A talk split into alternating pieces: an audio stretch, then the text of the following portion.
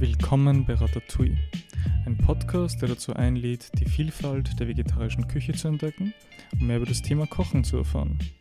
Mein Name ist Elias Leubel und mein Ziel ist es, euch zu zeigen, wie ihr mit möglichst wenig Zutaten in kurzer Zeit spannende Gerichte zubereiten könnt.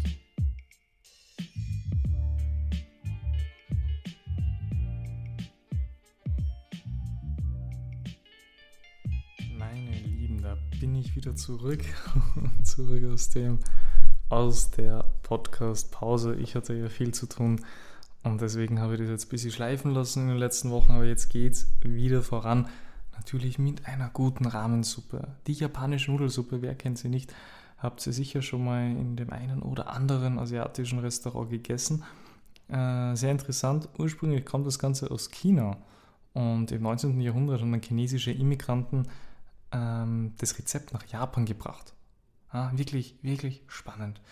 Und äh, wie es in Ländern und bei, so ist und bei Rezepten, äh, hat sich das Ganze entwickelt. Die Küche entwickelt sich ja, Rezepte entwickeln sich weiter und äh, jede Region in Japan kocht es unterschiedlich. Also anscheinend ist es so, dass es 200.000 verschiedene Restaurants in Japan gibt 200.000 verschiedene Rahmenrestaurants. Keine normalen Restaurants, meine lieben Rahmenrestaurants. Und jede Region, wie gesagt, die kocht ist ein bisschen anders. Es gibt jetzt kein Grundrezept dafür.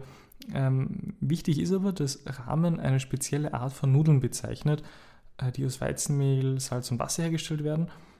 Und ja, in, den Asienmärkten findet ihr in der Regel dann frische oder getrocknete Ramen. Ich kaufe mir die Nudeln meistens trocken, kann man ja gleich normal zubereiten.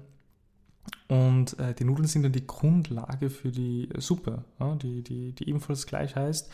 Und äh, die Basis ist dafür in der Regel immer eine spezielle Art von Brühe. Da gibt es aber unterschiedliche Varianten. Also äh, ich stelle jetzt mal die vier häufigsten vor, okay? Oder die vier, die ich zumindest kenne.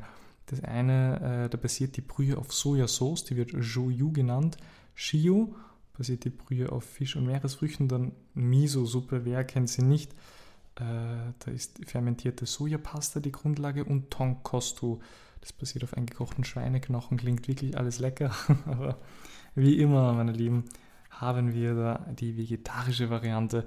Und ähm, ich habe mir jetzt äh, an keiner speziellen Variante ähm, orientiert, eher nur an Shoyu, an Sojasauce.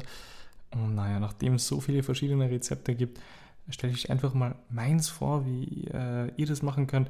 Ich habe da 30 Minuten gebraucht, also ihr werdet da auch nicht viel länger brauchen. Und äh, ja, würde mal sagen, wer Lust hat, das mal zuzubereiten, der hört einfach mal weiter. Wie ich das gemacht habe, geht auch ganz schnell.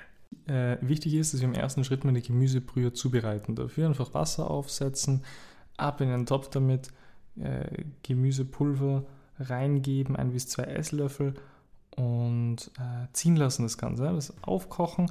Und äh, was ich in der Regel dann mache, ist, dass ich äh, zeitgleich dann die Rahmennudeln zubereite. Das ist je nach Packungsanweisung unterschiedliche äh, Zubereitungszeit. Ähm, und äh, genau wichtig ist, dass sie halt nicht ganz weich werden, weil sie in der Brühe sowieso noch etwas nachziehen. Und äh, ja, dann brauchen wir auch nur zwei Schritte machen. Wenn jemand von euch Eier dazu haben will, einfach die gleich auch in einem dritten Topf äh, mit ankochen. Fünf Minuten reichen da aus, äh, aber mindestens fünf Minuten nicht vergessen, dass die schön kochen. Dann werden sie auch hart. Dann aber mit dem, äh, ganz sehr wichtig, mit dem Wasser abschrecken. In kaltem Wasser abschrecken. Also ich lasse meistens im kalten Wasser stehen und bereite dann das Gemüse zu. Da könnt ihr wirklich verwenden, was ihr im Kühlschrank habt. Äh, ich kann euch, euch, aber mal sagen, wie ich das gemacht habe.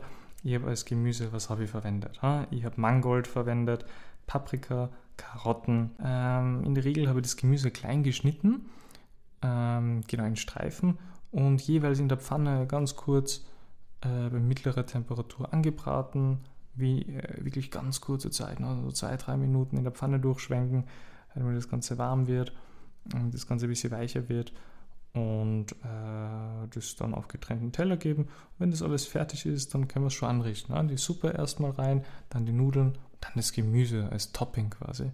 Und äh, bei der Suppe natürlich nicht vergessen Sojasauce. Sojasauce, ähm, bisschen Sojasauce reingeben, ähm, was ich immer oft mache, ist bei der Suppe einfach auch einen Teil des Gemüses reinzu, äh, reinzugeben und das ziehen zu lassen, weil das dann den Geschmack annimmt. Äh, guter Tipp auf jeden Fall und natürlich äh, immer gut würzen. Wenn ich dann das Gemüse in der Pfanne anbrate, haue ich auch immer meistens. Ja, mit Salz und Pfeffer immer schön durchwürzen. Das Ganze einen guten Geschmack kriegt. Am Schluss kann man ja auch Chili draufgeben, wer es ein, bisschen, ein bisschen schärfer mag von euch. Und genau, wie gesagt, jeder nimmt das, was er im Kühlschrank hat. Das ist nur so die, das Basisrezept von mir. Und, ähm, ah, Leute, die Miso-Paste habe ich vergessen. Ich sag euch, ganz wichtig, die Miso-Paste, die soll man natürlich in die, Gemüse, in die Gemüsebrühe reinrühren. Ha? Zwei bis vier Esslöffel und ähm, ich mache das Ganze mit einem Sieb, damit es nicht so verdickt oder könnt ihr auch schnell umrühren, dass es nicht so ein Klumpen wird.